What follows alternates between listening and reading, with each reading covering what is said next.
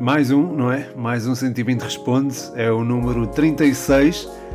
É, estou a gravar-vos é, quase, quase a horas de Champions, são 7 quase 7 e meia. É, mas, mas pronto, o dia foi preenchido. Aliás, o fim de semana foi preenchido, não é? Fiz ali uma. Fui fazer a Académica Chaves, grande jogo, é um jogo muito emotivo. Uh, a primeira parte não tanto, a segunda foi mais e foi. Pronto, eu já deixei tudo na crónica do jogo, não vou, não vou estar aqui a alongar, uh, mas, mas foi bom ver o vosso feedback em relação ao conteúdo que produzi nesta ida ao estádio. Conto fazê-lo mais vezes e pronto, e conto também com o vosso feedback. Se houver alguma coisa que vocês não gostem, estejam à vontade para dizer. Este fim de semana teve também dois jogos que poderão ter tido um papel determinante, ou não, no desfecho do campeonato, que foram o Braga Sporting e o Moreirense Porto. E se calhar começo já por, eh, por perguntas relacionadas com a corrida ao título, são do Palhares e do Dani Janota. O Palhares pergunta se será possível o Porto chegar ao título ainda este ano e o Dani Janota pergunta se achas que a vitória do Sporting põe um fim às aspirações do Futebol Clube do Porto na luta pelo título. Estas perguntas, eu tenho que sublinhar, foram colocadas antes do Futebol Clube do Porto escorregar em Moreira de Córregos. Mas bem, respondendo, uh, o Futebol Clube do Porto está agora não é, a 6 pontos do Sporting e há 15 pontos em disputa. Se é possível ser campeão, é. Uh, porque é matematicamente possível, porém não acho que seja provável de acontecer, porque as dúvidas que se colocavam relativamente ao aspecto mental deste Sporting foram dissipadas pela exibição em, em Braga, não é? A equipa viu-se em desvantagem numérica, mas não se partiu taticamente, manteve-se coesa, tanto na disposição estratégica como mentalmente, e uh, foi espreitando as oportunidades de que dispôs, chegou ao golo numa delas, numa das poucas oportunidades que teve, e acabou por agarrar essa vitória de forma muito consistente, uma, uma exibição muito solidária e, que, e pronto, com uma garra própria de quem, de quem tem a mente no sítio certo. Um, e, e, lá está, esta vitória mostrou o melhor deste Sporting, do Ruben Amorim, uh, e faz antever uma equipa com capacidade para para dar o melhor de si mesmo nos momentos mais complicados. Afinal, vinha de uma série de três empates em quatro jogos e, e numa deslocação difícil como esta, a, a Braga, perante um, portanto, um dos adversários mais complicados no campeonato e nas condições em que foi, uh, soube dar a volta. Portanto, este Sporting parece-me com a saúde mental necessária para voltar a ser campeão e parece-me o principal candidato ao título. Claro, acho que não há aqui acho que é o favorito já desde algum tempo, que, que é o favorito a ganhar o título, e acho que hum, a última jornada acentuou esse estatuto. Mas o Futebol Clube do Porto não é. A cultura do Futebol Clube do Porto é mesmo assim, não se deita a toalha ao chão até, até ser matematicamente impossível, portanto há que contar com o Futebol Clube do Porto também. Mas acho que as coisas este, nesta jornada ficaram eventualmente mais complicadas. A seguir, tenho aqui uma pergunta, duas perguntas sobre o Paulinho. O Rui Mordido pergunta-me: o Paulinho merece ser assim tão maltratado pelos sportinguistas? E o Leonardo ACR 1906 pergunta: achas que o Paulinho ainda vai dar a volta por cima? Eh, muito obrigado pelas perguntas e um grande abraço ao Rui e ao Leonardo. Um abraço também ao Palhares e ao Dani Janota. Desculpem, não, não, dei, não vos mandei aquele abraço e não vos agradeci pela pergunta. Uh, mas, mas bem, em relação ao Paulinho, é, é, um jogador que em teoria encaixaria na perfeição no esquema 3-4-3 do Sporting, mas a verdade é que isso não se tem verificado, nem o encaixe do Paulinho no 3-4-3 nem o 3-4-3 em si, não é? O Sporting tem atuado num esquema diferente, um 3-5-2 que dá mais consistência ao meio campo, mas que, a meu ver, e olhando para os últimos jogos, tem tirado algum fulgor ofensivo à equipa, uh, partindo um bocadinho os setores entre o meio campo e o ataque, que normalmente o Pedro Gonçalves eh, ligava e que agora não tem conseguido ligar.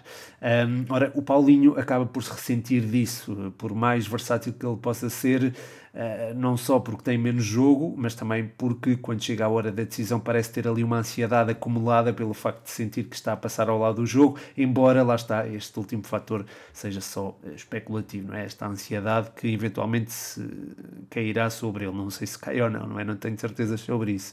Ainda assim, Acho que é justo reconhecer aquilo que ele oferece à equipa na dimensão coletiva do jogo. É, é, uma, é um jogador que não só é inteligente a condicionar a saída de bola contrária, como ainda prende marcações e liberta os seus companheiros quando é preciso aumentar o volume ofensivo. Aliás, eu acho que o melhor do Coates, por exemplo, tem aparecido com o Paulinho em campo. Porquê? Porque há mais um homem a, a baralhar marcações. Portanto, eh, sim, o Paulinho é um jogador que tem sido alvo do, dos adeptos do Sporting, entre aspas, não todos, mas, mas alguns, e eu até compreendo de certa forma isso, mas uh, também é preciso ver uh, a contribuição coletiva que ele dá e também ter em conta que uh, houve uma mudança de sistema enquanto ele lá esteve e houve também uma, uma ligeira quebra do Pedro Gonçalves que também acaba por condicionar o próprio jogo do, do Sporting e do Paulinho em particular.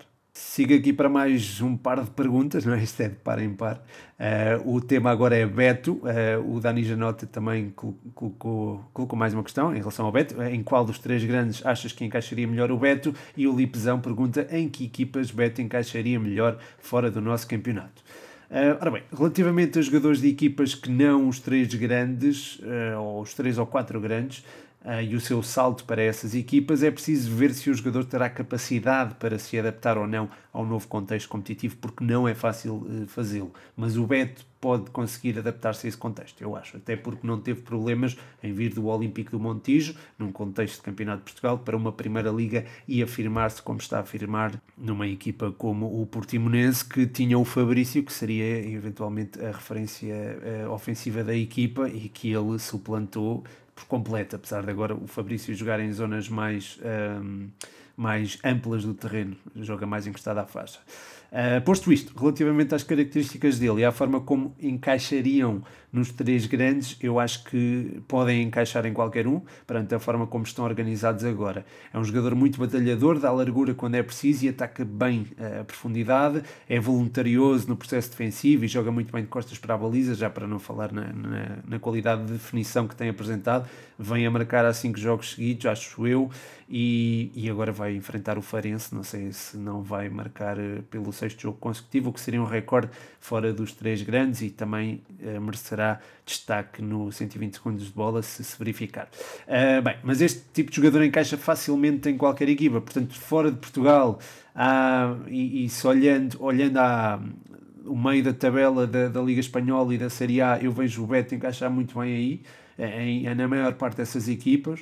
Uh, olhando para cima, se calhar já é dar um passo a mais, uh, porque um jogador precisa de cumprir etapas de evolução. Passar de um Portimonense para um Sevilha não, não é bem a mesma coisa que passar de um Benfica ou de um Sporting ou de um Porto ou de um Braga para o Sevilha, por exemplo.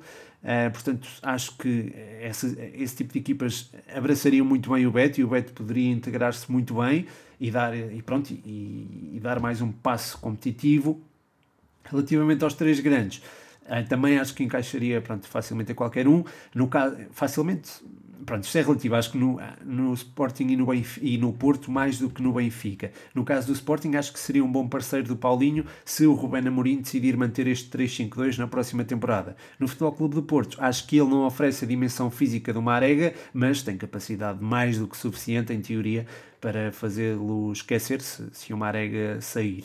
No Benfica, a manter-se um, um, esquema de 3-4-3 ou partindo de, uma, de um esquema de 3-4-3, pode partir de uma das alas, mas aí talvez fique algo deslocado e se calhar não é tão bem aproveitado. As suas características não serão tão bem potenciadas, pelo que funcionar como referência ofensiva lhe daria, se calhar, melhores hipóteses de vingar. Porém, um eventual regresso de Carlos Vinícius, um Seferovic em forma e a chegada ou não de Rodrigo Pinho podem tirar-lhe algum espaço, mas, mas que acrescentaria qualidade, isso não tenho dúvidas nenhumas, acho que acrescentaria. Porém, se calhar vejo a ter mais espaço para se afirmar num Sporting ou num Futebol Clube do Porto.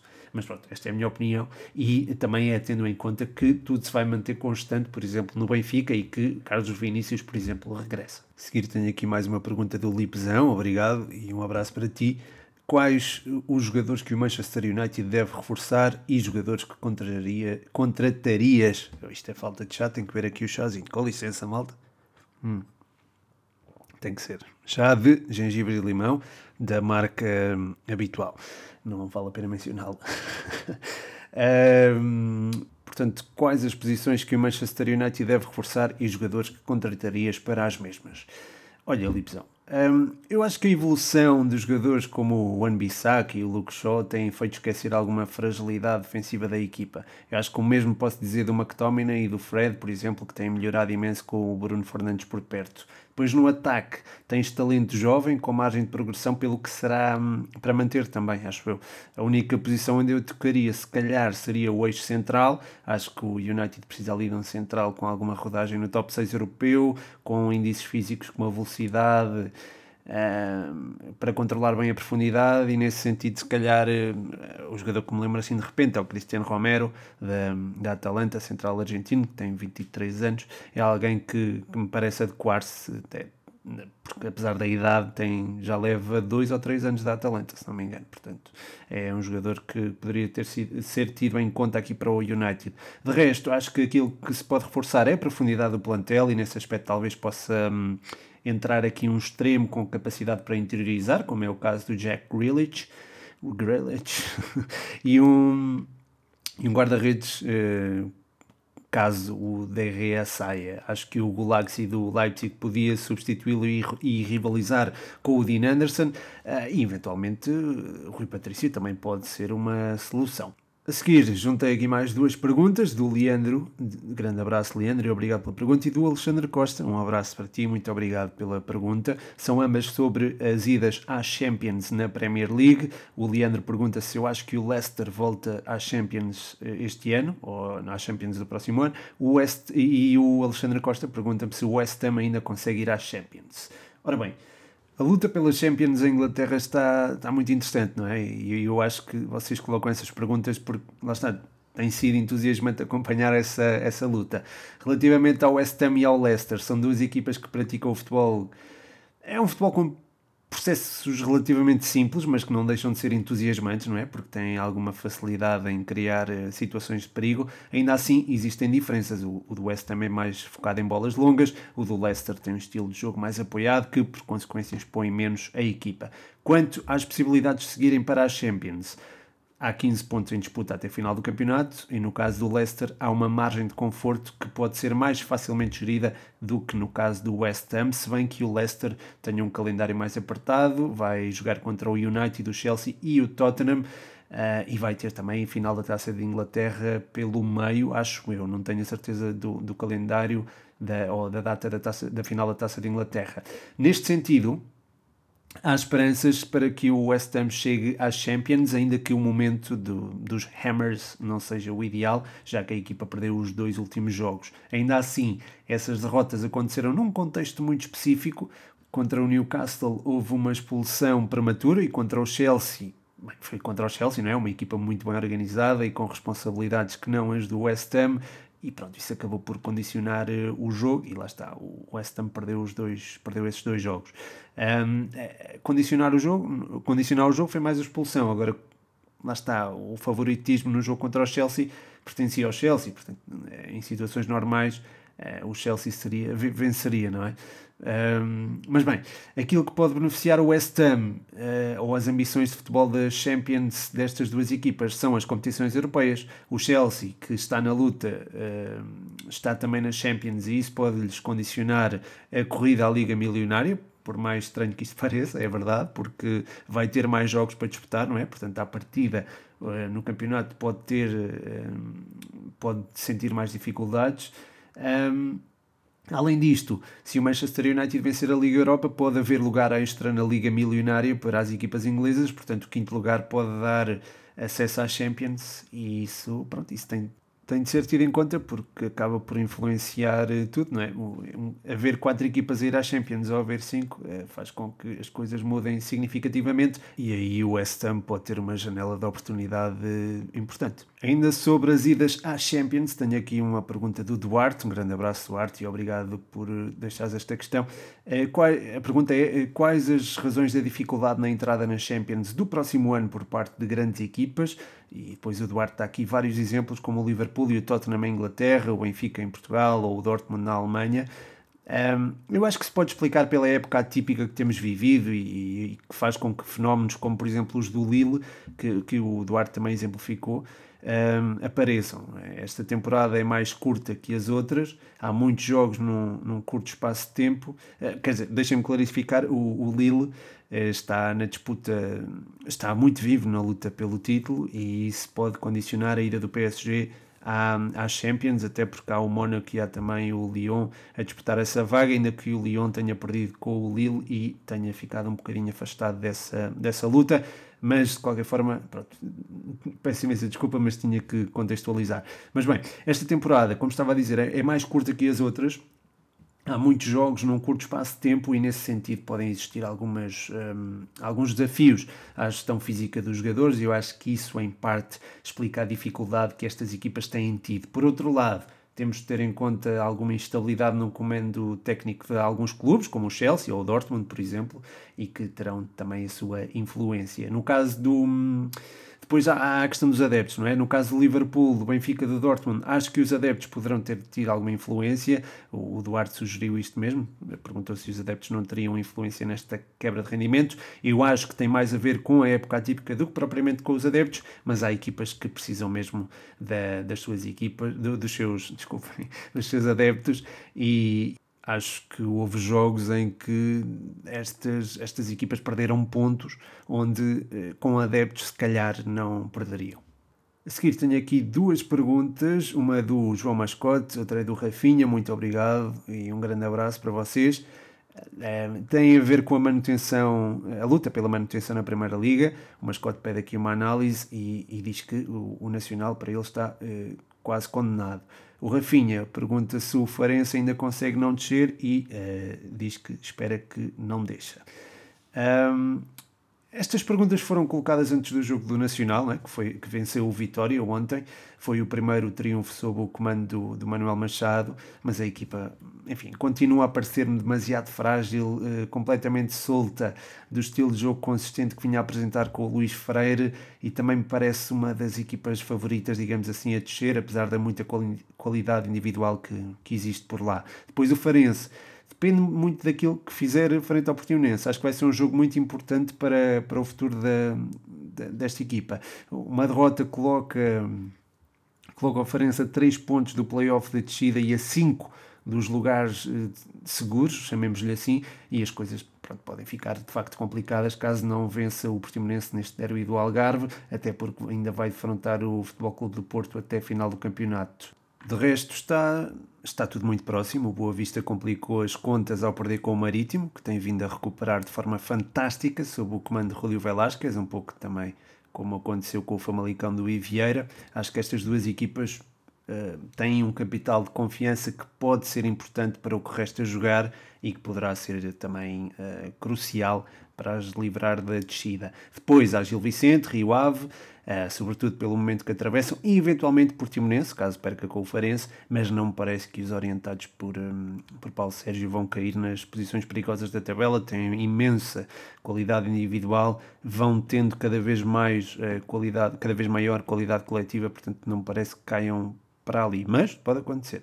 Uh, portanto, na minha opinião, a Nacional terá maiores possibilidades de descer, ainda para mais enfrentando Benfica e Sporting até a final da época. Depois, Farense, Boa Vista e eventualmente Gil Vicente ou Rio Ave poderão disputar os outros dois uh, lugares, ou neste caso, uh, lutar para os evitar. Seguir, tem aqui uh, o desafio de David Cruz, ele coloca-me sempre aqui este desafio, tem-me vindo a colocar e é e é um, é um bom desafio. Obrigado, David. Um abraço para ti. Um, ele pergunta se o Passos ficar sem Luther Singh, aqui e Bruno Costa, quem seriam as melhores opções para colmatar estas saídas? Ora bem, um, Bruno Costa vem-me logo à cabeça o Miguel Crespo do Estoril. Uh, não tem a mesma intensidade, mas tem, acho que tem uma qualidade na definição e uma capacidade para ligar o meio campo e ataque que se adequam ao Passos. Também é um jogador que pode partir da ala para o meio e ficar no apoio ao tanque, por exemplo pelo que seria alguém a ter em conta e dentro do orçamento, digo eu, do, do Passos. Para substituir o Eustáquio será mais complicado porque é preciso um médio que vá a todas, eh, um médio com boa disponibilidade física, capacidade para se integrar no ataque, inteligência posicional, boa chegada à área, enfim, é difícil, sobretudo para uma equipa fora dos três ou quatro chamados uh, grandes. Mas apontaria talvez o Denner do Portimonense, que acrescenta alguma robustez ao meio-campo um, e pronto, pode ser um bom substituto para o Eustáquio, dando também essa tal a dimensão física. Quanto ao Luther Singh, há vários nomes que me vêm à cabeça se pensar nele como extremo puro, mas eu acho que ele é mais do que isso, não é? É um extremo que interioriza muito bem e tem boa meia distância. Nesse aspecto, uh, talvez o Ivo Rodrigues se couber no orçamento do Passos, seja uma boa solução. Se não couber o Ivo, talvez o Ian Mateus do Moreirense possa ser uma alternativa viável. A seguir tenho aqui três perguntas uh, que as vou juntar numa, porque acho que são sobre o mesmo tema. Uma é do Francisco Santos. Uh, achas que o sistema de 3-4-3 imposto por JJ no Benfica assenta nas características do plantel e até do próprio JJ? E uh, perguntando também se achas que houve alguma pressão por utilizar este sistema devido ao sucesso do Sporting de Ruben Amorim. Depois o Ruben, uh, Ruben45ZN pergunta qual a melhor tática para o Benfica, 3-4-3, 3-5-2 ou 4-4-2 e um jogador da Liga que comprarias para o Benfica. E depois uh, o Rodrigo Canhoto do Spanenka, Uh, Pergunta-me uh, se o Benfica pode começar a apostar num 3-5-2 com Darwin e Seferovic na frente. Muito obrigado a todos pelas perguntas, um grande abraço para vocês começando a responder aqui, se calhar, ao Francisco. O Jorge Jesus acho que já é um admirador do 3-4-3 há muito tempo. Ele usou no Felgueiras nos anos 90, chegou a usá-lo no Sporting e agora, com o panorama tático global, digamos assim, vê esta disposição tática como uma solução a ter em conta. Acho que é mais uma pressão dos tempos do que propriamente eh, do sistema do Amorim, mas eu entendo perfeitamente a pergunta. Depois, eh, quanto à melhor solução, eh, isto respondendo aqui ao, ao Ruben. Uh, acho que o 352 com Darwin Seferovic na frente, também pegando na pergunta do, do Rodrigo, uh, poderá começar a ser implementado em alguns jogos, mas apenas como solução de recurso, porque eu acho que acaba por tirar a largura que o JJ gosta de ter no seu jogo, com o envolvimento ofensivo dos laterais e os extremos a jogar por dentro. Nesse sentido, o 3-4-3 assenta mais na sua ideia de jogo e até no plantel à disposição do, do JJ e nas características dos seus jogadores, mais até que o 4-4-2, se pensarmos na consistência defensiva da equipa, isto é, o 4-4-2 continua a ser uma solução bastante válida, mas contra equipas que, em teoria, sejam mais frágeis ou que defendam mais junto à sua baliza. Quanto a um reforço para este Benfica, de, um jogador da Primeira Liga que fosse um bom reforço para o Benfica, Al-Musrati. Acho que o Al-Musrati é um jogador que se encaixa perfeitamente neste esquema de 3-4-3, está habituado a ele e é, é um jogador que oferece dá aquilo que o JJ procura, aliás, num jogador na posição 6 corta bem linhas de passe, sabe sair a jogar, integra muito bem o ataque, a defender é muito voluntarioso, é quase incansável e acho que é, enfim, é um jogador a ter em conta e acho que encaixaria na perfeição neste Benfica. Eu acho que até já há, há vários pedidos até do, do, para que o Al-Musrati venha para o Benfica, portanto eu, eu percebo perfeitamente esses, esses pedidos. A seguir, e aqui, pronto, momento panenca prolongado, ainda que partilhado, é, é, é, a pergunta do João Maria Blanco, é como achas que vai acabar o top 6 da Bundesliga? Um abraço, João, e obrigado pela pergunta. Pá, uma coisa parece-me bastante provável, que é o Bayern campeão, não é? Acho que isso estamos todos, uh, estamos todos a acreditar nisso. Sei bem que escorregaram agora com o Mainz e que o Leipzig voltou às vitórias, mas eles estão a 3 pontos de ser campeões e não acredito que não o sejam, da mesma maneira que não imagino o Leipzig fora do top 2. Um, houve esta história curiosa, não é? Do Nagelsmann ir para o Bayern quando estão as duas equipas ainda teoricamente a discutir o título, mas é. Mas pronto, acho que é uma questão de tempo até o Bayern vencer o, mais uma Bundesliga. Depois, uh, depois, mais abaixo na tabela, além deste top 2, a coisa pronto, complica-se um bocadinho. Há um Wolfsburgo com uma solidez defensiva que tem vindo a ganhar alguns poros, não é? Nos últimos tempos, tem vindo a ser mais permeável.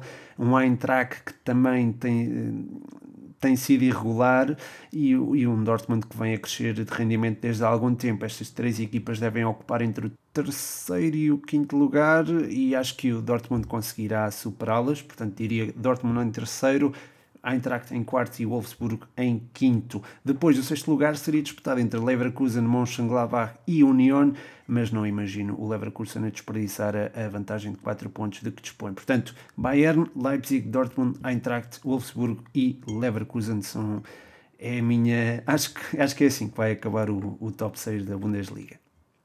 A seguir tenho uma pergunta do Daniel Alves: que jogador achas mais completo, Uribe ou Herrera?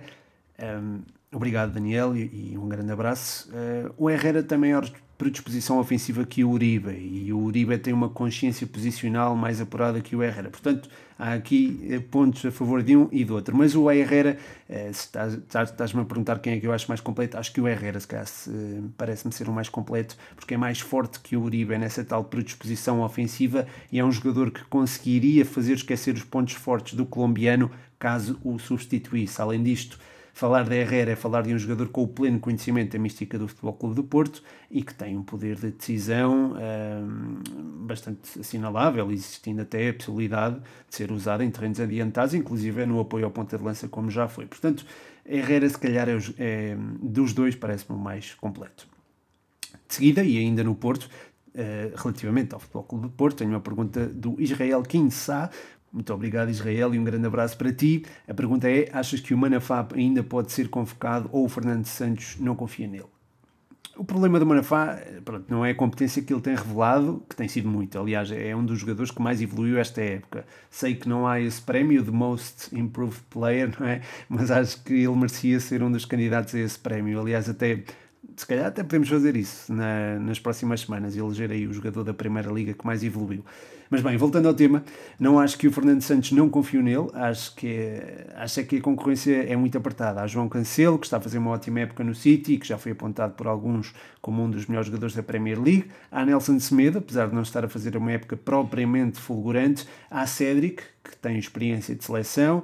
Enfim, há, há vários jogadores eh, em grandes palcos e com conhecimento dos métodos de Fernando Santos que acabam por se impor na escolha do selecionador nacional. Mas se me perguntares se ele seria uma mais-valia, eu digo-te que sim, não é? É um jogador incansável, percorre a linha toda, faz o flanco esquerdo com a mesma naturalidade com que faz o direito, envolve-se muito bem ofensivamente, dobra bem os centrais, tanto de um lado como do outro, quando é necessário.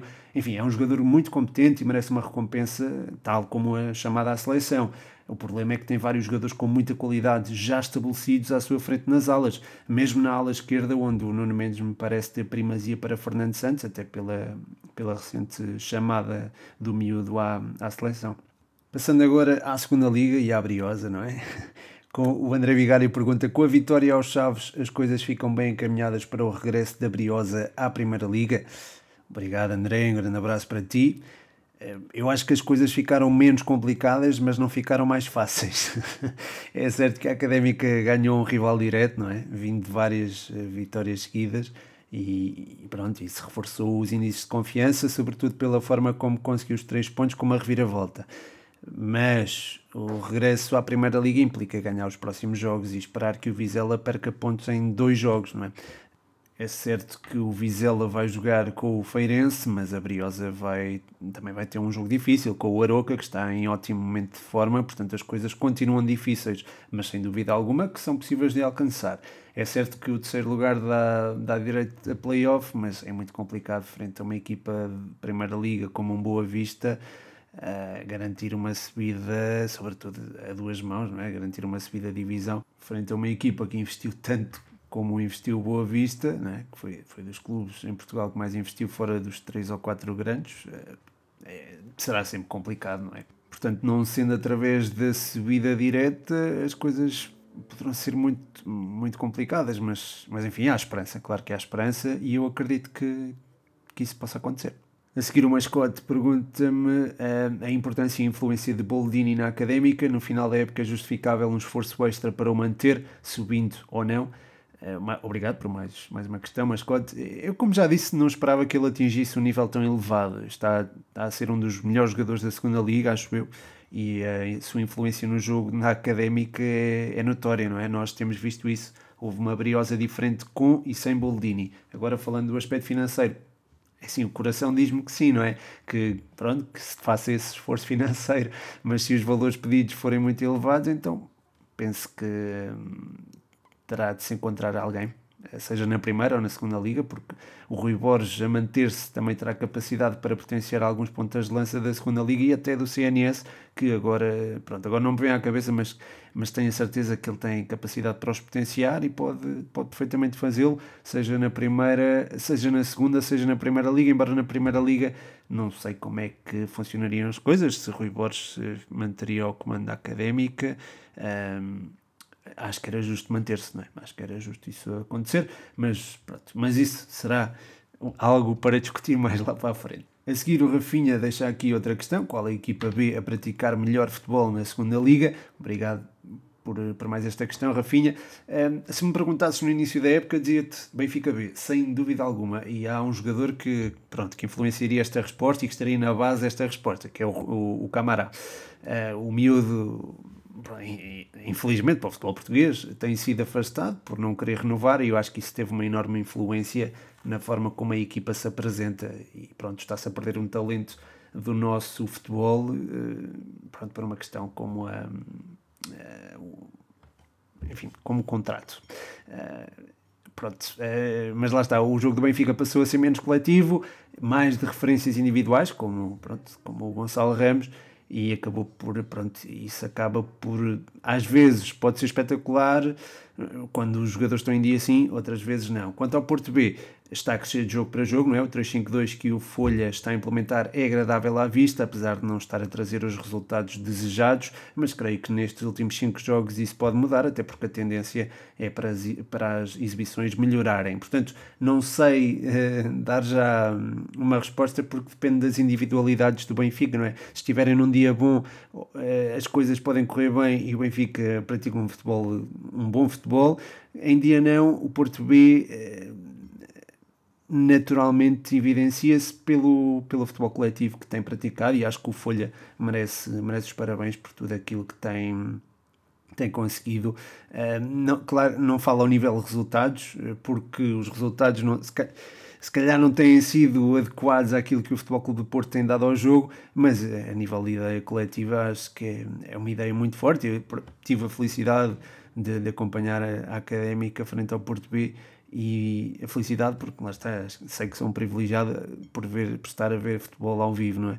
E, e a questão da académica, hum, o jogo da académica, desculpem, uh, o jogo da académica que o Porto mostrou um Porto também muito bem organizado e com, com um futebol coletivo bastante atraente, portanto. Lá está. Qual a equipa B a praticar melhor futebol na segunda liga? Era esta a pergunta. É difícil dizer por causa das individualidades. Individu, individu, olha, pronto, tenho que ver mais chá. Hum. Depende muito, portanto, das individualidades do, do Benfica, do Gonçalo Ramos, do Araújo, enfim. Tem ainda alguma inconsistência que é perfeitamente normal na, na idade deles e isso pode fazer com que o futebol, o futebol do Futebol Clube de Porto possa ser mais atraente que o do Benfica. E pronto, basicamente é, é isso. Uh, passando para a próxima pergunta, há aqui um, o Diogo Pires pede-me aqui um duelo entre o Abel Ruiz e o Sporar. Achas que o Abel Ruiz é superior ao Sporar? Obrigado, Diogo, por mais esta pergunta. Um grande abraço para ti. Um, há coisas em que o Abel Ruiz é superior, há outras em que é o Sporar. O Abel Ruiz é um jogador muito completo, tem uma capacidade técnica que não é normal para a posição 9 e isso tem de ser destacado. É um jogador que também tem velocidade, não tem problemas em fugir da zona onde costuma atuar e isto permite à equipa ter mais soluções do que com Sporar. Mas com Sporar o, o Braga tem uma referência ofensiva pela qual se pode guiar, e eu acho que isto faz falta, até porque ele tem uma frieza e uma, uma capacidade para decidir em momentos críticos do jogo que, por exemplo, o Abel Ruiz não tem ainda. E isso viu-se contra o Farense e o Boa Vista, com o Sporar a aparecer no sítio certo para dar as duas últimas vitórias do Braga. Eh, foram só duas nos últimos seis jogos, mas, mas o Sporar é um, é um jogador que pronto, eh, não, não posso dizer que um é superior ao outro, se calhar o Abel Ruiz é mais completo, mas o Sporar, eh, lá está, pode decidir, pode saltar do banco e decidir, ou até eh, estando em campo, pode ser um jogador importante na, na manobra coletiva da equipa. Por fim, tenho aqui uma pergunta do Francisco Santos, uma pergunta interessante. Porto Vilas Boas, Sporting de Boloni ou Benfica de Bruno Lage? Boa pergunta, Francisco, e obrigado por ela. Um, e um abraço, eu já te mandei um abraço, já deixaste ali uma pergunta há, há, há pouco. Um, bem, o, o, Sporting Bologna é de uma geração diferente do Porto Vilas Boas e do Benfica do Laje. Tu, em 2002 não tinhas, calhar, o lado estratégico do jogo demasiado vincado, apesar do Bologna levar sempre o seu bloquinho de notas e apontar tudo freneticamente. Uh, foi ótimo ver João Vieira Pinto e Jardel no seu esplendor, uh, também o Mários Nicolai apareceu aí, uh, apareceram também miúdos como o Quaresma, o Viana e, claro, o Cristiano Ronaldo, não é? Era uma equipa pujante ofensivamente, que entusiasmava, mas ainda não havia aquele lado tático por exemplo, o Porto Vilas Boas ou o Benfica do Laje tiveram. E mesmo estes eh, tiveram diferenças, não é? Porque o, Porto Vilas Boas foi uma equipa trabalhada de base, o Benfica de Laje foi uma equipa construída no decorrer da época, porque ele pegou na equipa no decorrer da época. Ambas as equipas foram fascinantes, acho eu. Eh, aliás, eu digo muitas vezes que o Benfica de Laje em 18-19 superou o Benfica de Jorge Jesus em 2009-2010, não só por ter nomes mais modestos, mas também pela espetacularidade do futebol que praticou. A envolvência do Félix, muito vagabundo atrás do Seferovic, e a forma como o Pizzi e o Rafa se entendiam quando interiorizavam, contribuíam para que aquele futebol fosse das coisas, pá, das coisas mais bonitas que se viu nos últimos tempos, na minha opinião. O mesmo digo, obviamente, do, do Futebol Clube do Porto de André Vilas Boas. Aliás, esse Futebol Clube do Porto foi esmagador na, na dimensão individual, com o Hulk, o Rames e o Falcão, e na coletiva, com médios que, que eram mouros de trabalho, como o Motinho, o Guarini e o, e o Fernando. Dominaram tudo o que apanharam pela frente, a conquista da Liga Europa foi quase que uma consequência natural, pá, e a forma como venceu o Vitória de Guimarães na final da Taça de Portugal por 6-2 é, é assombrosa, não é? Portanto, entre os três, se calhar escolheria esse Futebol Clube do Porto, até pelo domínio que conseguiu exercer e pela forma como depois isso, esse domínio, esse domínio Sim, é, de certa forma foi um domínio porque o Porto conquistou mais dois títulos, mas um, a forma de jogar manteve-se, não se manteve intacta, mas foi.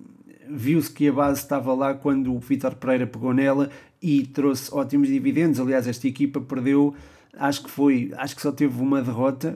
O Porto de Vitor Pereira só teve uma derrota em, duas, em, dois, em dois campeonatos, portanto, é, é de realçar e é pronto, e esta equipa, de, o, uh, o Porto que o Vilas Boas construiu é de facto, uh, é de facto uma das, das equipas mais marcantes do, do futebol português, tal como acho que sim, acho que o Sporting do Boloni também, o, o Benfica do Laje também, mas, mas este, este Porto do Vilas Boas foi, foi particularmente dominador e acho que, acho que merece esse destaque. E pronto, chega ao fim mais um 120 Responde. Muito obrigado a todos os que deixaram perguntas e, ao, e à malta que ouviu até ao fim. Vou agora ver a Champions e já perdi aqui 20 minutinhos. Acho que o Chelsea já está a ganhar. Exatamente, já está a ganhar e pronto, isto com um gol do Chelsea cedo, não é? As coisas podem, podem tornar-se uh, engraçadas de ver. Uh, mas pronto, uh, muito obrigado a todos os que deixaram perguntas, muito obrigado a todos os que ouviram até ao fim. O meu nome é Pedro Machado e este foi mais um 120 responde. Como não podia deixar de ser, ih.coimbra.osc no Instagram, International House Coimbra Olivais Santa Clara é o sítio para ir se estiverem interessados em aprender línguas.